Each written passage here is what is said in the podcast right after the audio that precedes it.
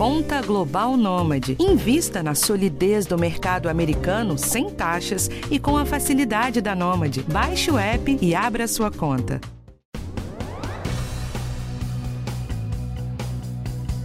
Costumam dizer que mulher grávida chora até em comercial de margarina. E é verdade, as emoções durante a gestação ficam à flor da pele. Além de toda a expectativa e das mudanças no corpo, existe uma enorme carga hormonal. Por isso, é muito importante prestar atenção na saúde mental da gestante, tanto durante a gravidez quanto no puerpério, que é aquele período após o nascimento do bebê. Quando a gente fala em saúde mental, ainda existe muito preconceito. E muitas mulheres têm vergonha e culpa de dizer que não estão bem numa fase da vida que deveria ser sublime, mágica. Mas nem sempre funciona assim. Por isso que falar sobre esse assunto é importante para ajudar essas mulheres e suas famílias. Quem conversa com a gente hoje é a psicóloga clínica especializada em saúde da mulher, Ana Rosa Detilho. Ela trabalhou quatro anos no antigo Hospital Estadual Pérola Byington, em São Paulo, hoje Hospital da Mulher, e acompanha de perto gestantes e puérperas. Eu sou Mariana Couto e esse é o podcast do Bem-Estar. Ana Rosa Detilho, muito obrigada por participar aqui do nosso podcast. Oi, Mari, muito obrigada a você pelo convite. Pois é, a saúde mental da mulher merece mesmo uma atenção especial na gravidez, não é? E por que isso? Porque acho que é um momento mais especial da vida de uma mulher, né? É um momento ao qual muitas delas estão realizando um dos maiores sonhos da sua existência, né? Porém, né? Apesar desse fascínio todo, não é tão simples assim, né? A gravidez, a gestação e principalmente o puerpério. Né? Hoje a gente tem falado muito, Mari, numa romantização né, desse momento. E, na verdade, tem muitas coisas por aí que precisam ser olhadas. Né? Isso vem fazendo, ao longo do tempo, que as mulheres não olhem para a sua saúde. Muitas vezes, quando a mulher engravida, ela passa a pensar muito mais na saúde do bebê e não na dela. Né? E a gente precisa reverter um pouco esse quadro. E a gente sabe que tudo bem, apesar de ser um momento de alegria, sentir uma certa tristeza, tem tantas mudanças, tantas expectativas. Agora, no caso dos hormônios, qual é o papel desses hormônios na gestação e, e qual a relação disso com o humor e a emocio, o emocional da mulher na gravidez? É, então, durante a gravidez, muitos hormônios são alterados, né? Por exemplo, o estrógeno e a progesterona, eles vão a níveis altíssimos, né? Isso altera muitas vezes os, o quadro emocional, uma instabilidade de humor, né? A gente sabe o quanto os hormônios são também muito importantes nesse processo, tanto durante a gestação quanto após o nascimento do bebê. Né? Então a gente tem que considerar isso, né? Pensando sempre na saúde global da paciente. Mas não é só isso. Né? Os hormônios, eles têm uma importância muito significativa e cada vez mais a gente vem entendendo, nós, profissionais da saúde mental, né, que as questões emocionais, elas são uma parte de todo esse ciclo gravitício que é extremamente importante, né, e que precisa ser olhado além dos hormônios. Isso quer dizer, por exemplo, né, que até fiz uma brincadeira ali no começo, que a mulher grávida chora até em comercial de margarina. Isso é, digamos, normal, ter essa ficar mais sensível. Quando que a gente tem que ficar atenta para perceber que, que esse sentimento, que essa emoção não está tão normal e precisa de um acompanhamento mais especial? Tem uma questão muito importante nisso que, nessa questão que você trouxe, Mari, é, a romantização é, de estar grávida, né? Então, é, o público, as pessoas acham que a mulher grávida ela tem que estar feliz porque ela está grávida, né? Que ela está vivendo a grande experiência da vida dela, né? Mas a gente tem que pensar na mulher, né? Então vamos olhar para ela. A vida dela está mudando drasticamente. Ela nunca mais vai ser a mulher que ela era. Né? Tudo a partir desse momento ao qual ela descobre a gestação passa a se voltar para a existência o bem-estar do bebê.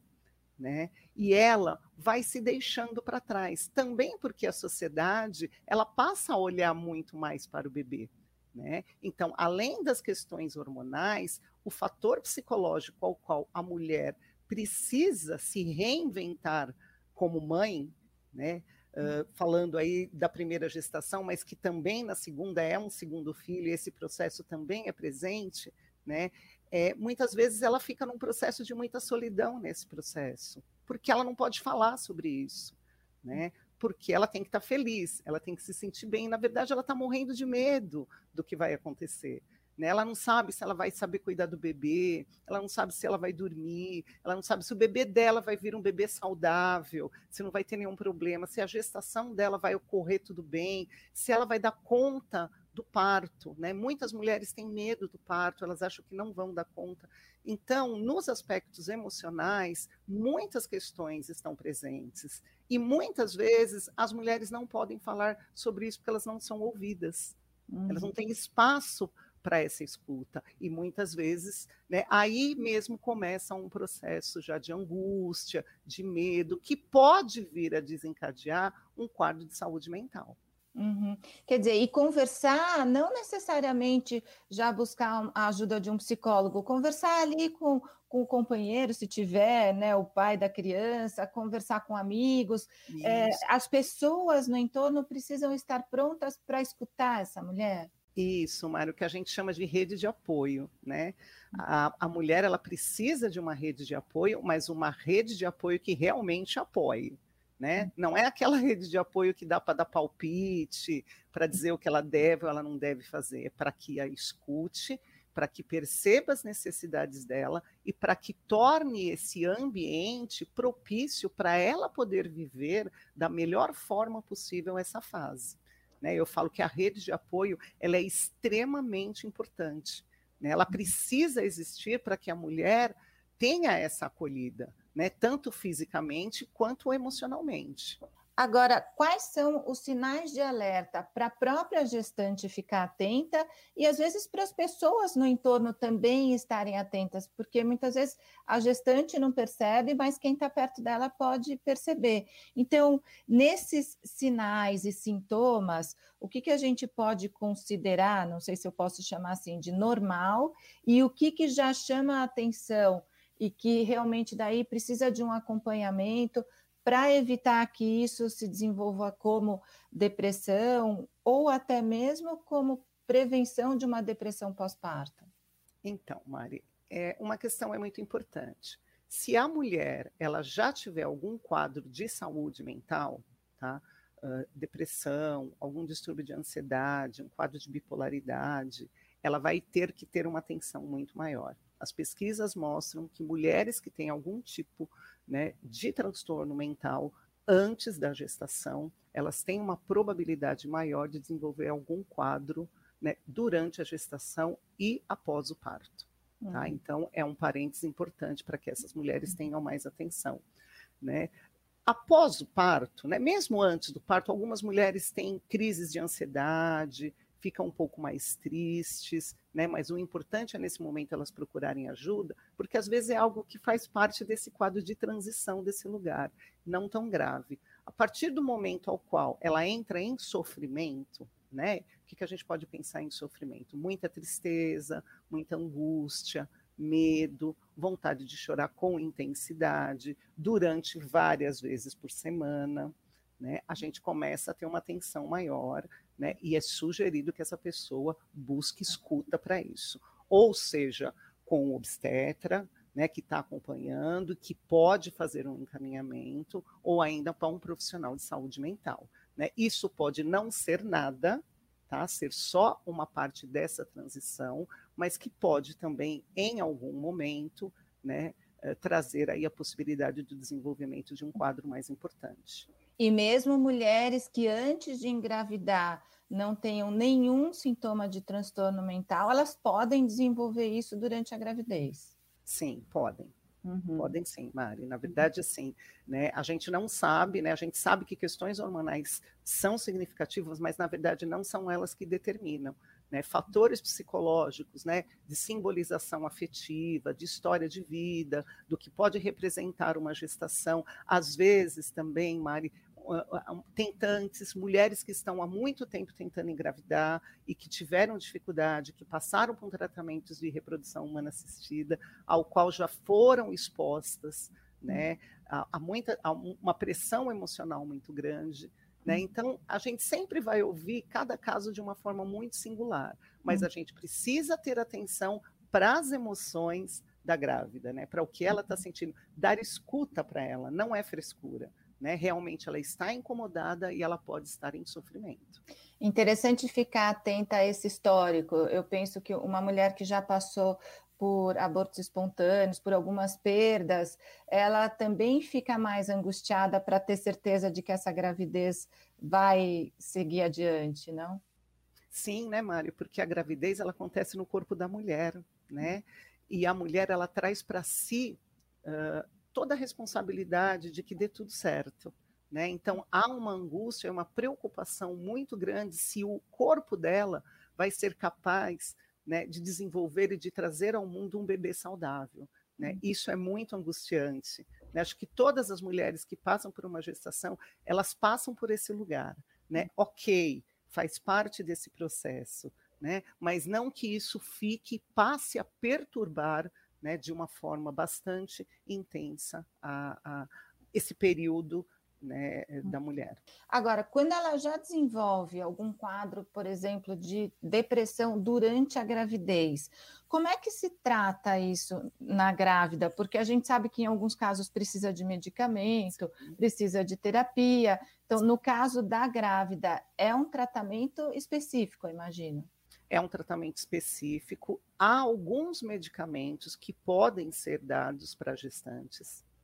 Tá? Existe essa possibilidade. Muitas vezes, é claro, a gente sabe que ela tem uma resistência a tomar medicamento, mas é importante que ela confie na equipe né, que está dando esse acolhimento para ela, né, porque vale a pena o tratamento. Quer dizer, se na gestação ela já está passando por um quadro, né, de depressão, a gente vai ter uma tensão muito maior após o parto, né? O hum. puerpério que é uma fase mais desafiadora do ponto de vista emocional. Então essa mulher precisa tratar, precisa cuidar para que ela possa ter um puerpério com mais qualidade. Uhum. E pode acontecer também de ter uma gravidez absolutamente tranquila do ponto de vista emocional, mas no puerpério, de repente, desenvolver uma depressão pós-parto.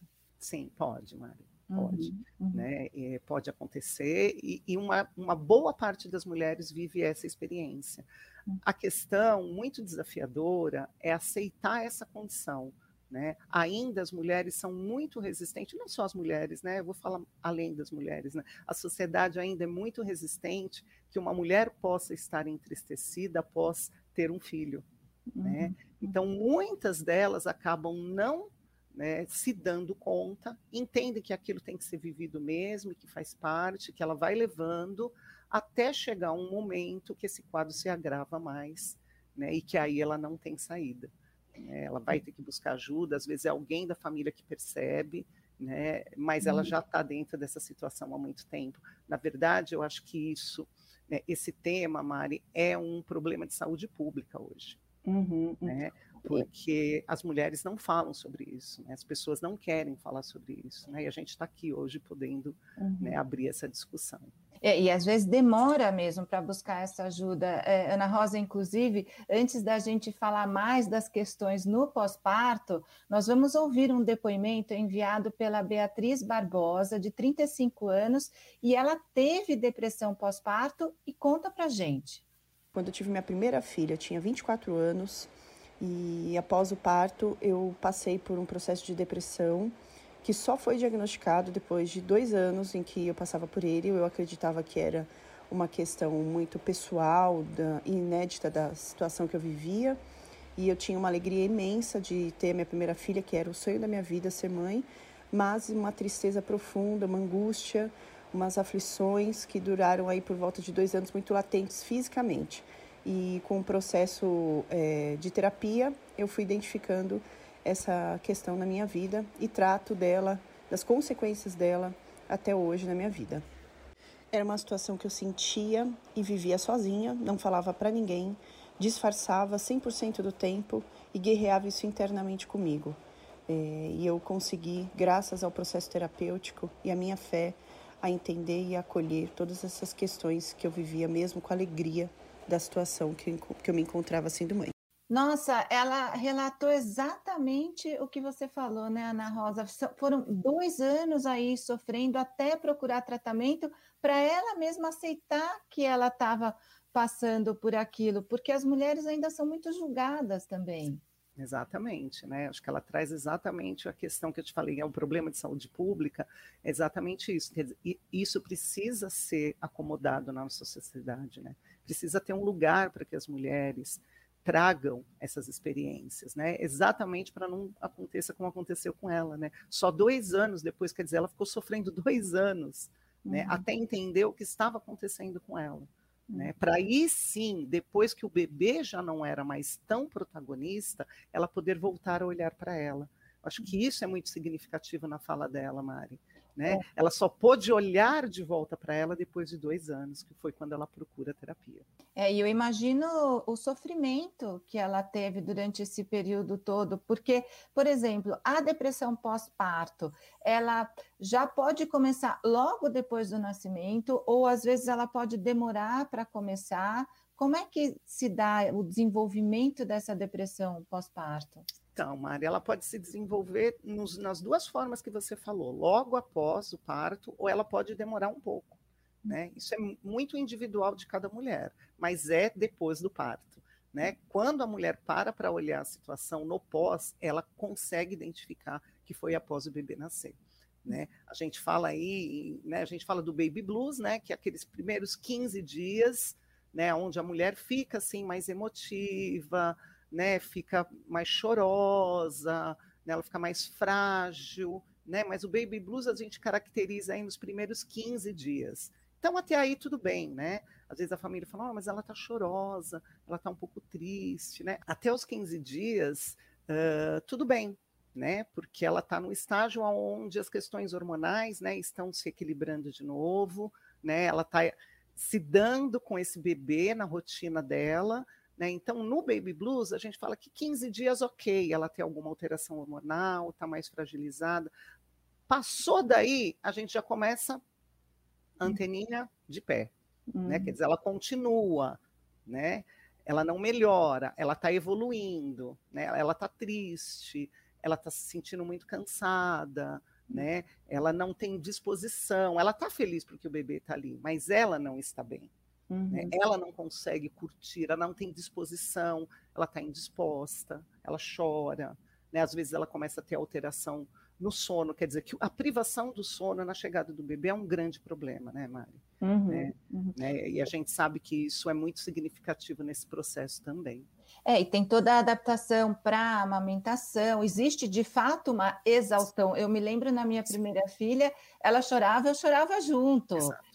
Eram as duas chorando. Então, o baby blues, que é esse termo em inglês que usam para essa tristeza que é, digamos, é, até esperada, né? essa palavra baby blues é essa tristeza que vai passando, é isso, que é muito isso. mais em razão de um cansaço também. Exatamente, né? Desse momento de, tra de transformação, de transição da vida da mulher e esse movimento de alteração da rotina, e ela ter que se reformular dentro da rotina do bebê, o que é bastante difícil o que, que difere o baby blues da depressão pós-parto, além desse tempo, né? Que você falou, bom, se já passaram aí 15, 20 dias e a situação está tá piorando, a gente já acende o alerta para uma depressão pós-parto.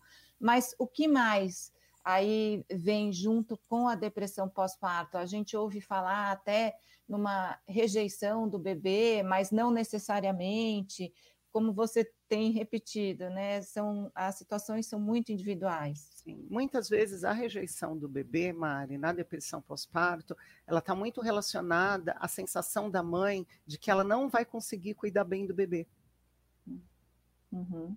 Tá? Então ela passa a se sentir muito insegura, né? Que é uma das características da depressão, né? Um dos sintomas da depressão.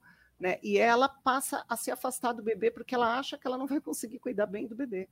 Uhum. Né? Ela não tem essa disposição, ela tem dificuldade de enfrentar a situação, né? que é o novo, né? porque ela está muito fragilizada. Né? Ela está triste, ela está insegura. Né? A insegurança é um dos sintomas muito. Acho que toda mãe nova se sente segura, tá? Uhum. Mas isso dentro de um âmbito né, normal, né, que toda mãe tem, ok. A partir de um determinado momento que a mulher começa a ser, ela começa a sentir que ela não é, não pode dar conta do, do, dos cuidados com o bebê, a gente começa a prestar atenção. E claro, os níveis de tristeza, de indisposição, de ansiedade, de medo de ficar sozinha com o bebê. Uhum. Porque ela vai ter lá a rede de apoio, mas a rede de apoio não é para as pessoas cuidarem do bebê. É para ela aprender a cuidar e as pessoas darem auxílio para ela. Uhum. Né? Para que quando essas pessoas saiam de cena, ela possa ter aprendido né, essa rotina com o bebê. Né? É, me ocorreu agora que quem está em torno precisa pensar que ela precisa ser cuidada também. Então, às vezes, dá uma atenção para essa mãe também. Aquela história que todo mundo vai visitar, só olha para o bebê, Exato. só olha para. É, mas lembrar que ela precisa é, que alguém leve uma água quando ela está amamentando, porque dá muita sede, ter esse apoio para na amamentação também, né? Fundamental, né, Mário? O ambiente, né? Cuidar do, a rede de apoio, ela precisa cuidar do ambiente. É isso que eu sempre digo. Deixa o, ambi o ambiente mais propício, acolhedor e seguro para ela poder exercer essa função. Né? Então, a rede de apoio, ela tem que apoiar mesmo, né? E ela precisa existir. Não que uma mãe não dê conta sozinha do seu bebê, ela pode dar, mas é muito difícil. Uhum. E a depressão pós-parto, aí realmente precisa de um tratamento. A gente ouviu a Beatriz falar que ficou dois anos sofrendo até buscar tratamento. Quer dizer, não precisa esperar tanto, tanto tempo, e quanto mais espera, vai piorando a situação, não? Exatamente. Né? E muitas vezes, Mari, quem leva a mãe para o tratamento é o pai, é a mãe dela, né? Porque ela tem dificuldade muitas vezes de aceitar medo, de dependendo do tratamento que ela precisar fazer, ela vai parar, vai precisar parar de amamentar, uhum. né? Porque isso é fato em algumas situações, né? Então muitas vezes ela fica quieta, né? Ela sofre quieta ou ela não demonstra o tamanho desse sofrimento, porque ela tem vários receios em relação a isso. Então, muitas vezes, né, quem liga e fala, olha, é, Ana, a fulana está muito mal, eu estou achando que isso não é normal, eu estou achando que já está difícil demais. Né? A gente vai precisar ter um olhar mais para isso, ok. Né? Uhum. E, e, é o médico psiquiatra, ele vai precisar entrar com medicamento, né, com processo terapêutico também vai ajudar muito nesse processo, mas vai precisar de apoio. E uhum. tudo bem, né? Ela precisa ficar bem. Né? Uhum. A maternidade, ela não precisa estar relacionada né, ao sofrimento. Ai, ser mãe, é difícil mesmo, né? A mulher aguenta, a mãe é muito guerreira, né? Eu acho que, que isso ainda está muito, muito presente na nossa sociedade, né? E isso tem feito com que as mulheres não procurem ajuda no momento certo e ficam aí, como a nossa colega hum. colocou, anos e anos nesse sofrimento. Quer dizer, o negócio é não ter medo, são muitos medos, né? Mas medo de procurar ajuda, esse não pode ter. Não, não deve ter. E, e, Ana, tem uma situação que é mais rara, mas que eu já ouvi dizer que acontece, que é da psicose puerperal. Sim. Aí é algo mais grave e mais raro e que também precisa de um atendimento imediato. Sim, sim. A psicose puerperal, ela está principalmente relacionada àquele primeiro item que eu trouxe para você, de, na grande maioria, de mulheres que já têm algum transtorno psiquiátrico, né? Ou um transtorno bipolar, ou é, o, a, a, personalidade borderline, uhum. né? Ou depressão, né? É, a maioria das mulheres que desenvolve esse quadro, né, de psicose puerperal, elas já tinham um quadro antes. Né? Então a gente tem que ter muita atenção. Esse é mais grave, né? Porque ele, além dos sintomas da depressão, eles acoplam delírios, alucinações, irritabilidade muito grande, mudanças bruscas de humor, né? E a gente vai pensar aí, né, que num quadro como esse, mãe e bebê correm muito mais risco. Entendi. É, então, muitas vezes é indicado, inclusive, internação para tirar do quadro agudo.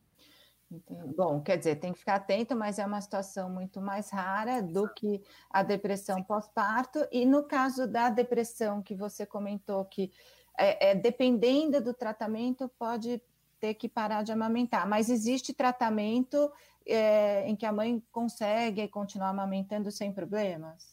Então, vai depender muito do quadro dela, Mari, né? é, porque a gente vai pensar que na amamentação todo medicamento que a mãe usar vai ser passado para o bebê. E eu uhum. acho que isso é uma questão muito importante de ser, ah, de ser abordada, né? É, o mais importante numa situação como essa, né, é claro que o leite materno é o melhor alimento, a gente não vai contestar nenhuma dessa situação, porque é fato.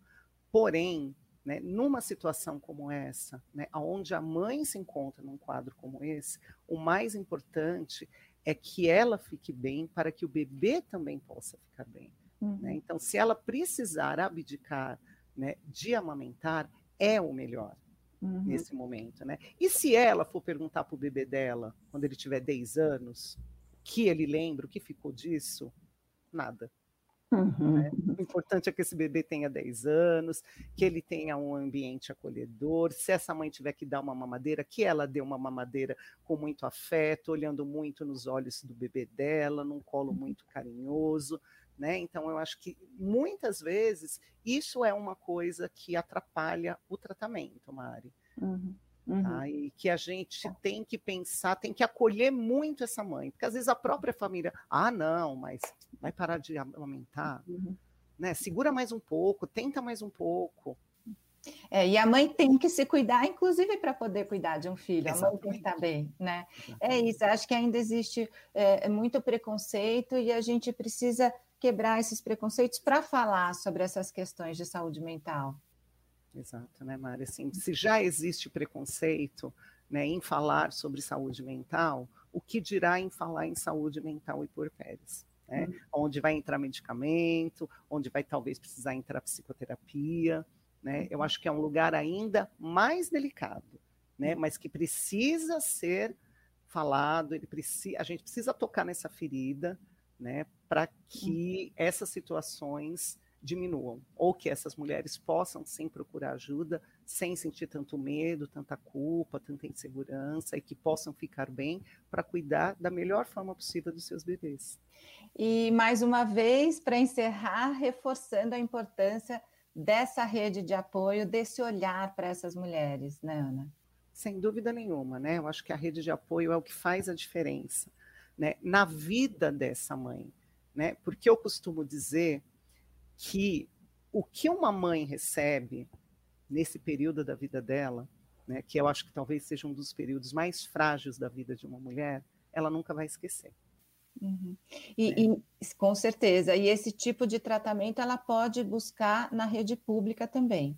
Na rede pública, nos hospitais onde tem maternidades, na grande maioria deles, eles têm no serviço de psicologia, né, que trabalham muitas vezes antes do parto em grupos né, aonde eles ajudam é, a, as gestantes a organizar a chegada desse bebê, né, onde elas recebem muito uma psicoeducação no sentido né, de saber sobre esses desafios que elas vão enfrentar.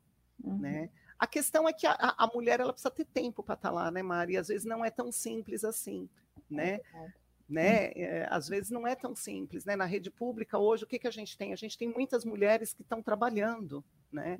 E que elas vão no hospital para fazer a consulta dela e voltam correndo para o trabalho. É. Né? É, é, verdade, precisa ter essa rede de apoio, inclusive para que a mulher tenha a possibilidade Exato. de se cuidar para poder cuidar. Que Olha... é a rede de apoio do social, né? Do chefe, da empresa que está trabalhando, né? Que vai além dos amigos e da família. É né? uma sociedade inteira que pode acomodar e acolher essa gestante. Com certeza, isso que é uma rede de verdade. Sim. Muito obrigada, Ana Rosa Detilha, pela sua entrevista. Ana Rosa, que é psicóloga clínica, especializada em saúde da mulher e que acompanha de perto a saúde mental de gestantes e puérperas. Este podcast teve gravação de Renato Faustino, edição Fabrício Cataldo, direção Karina Dorigo, produção e apresentação feitas por mim, Mariana Cocho. Se você gostou, compartilhe. É informação útil para a sua saúde. Até a próxima!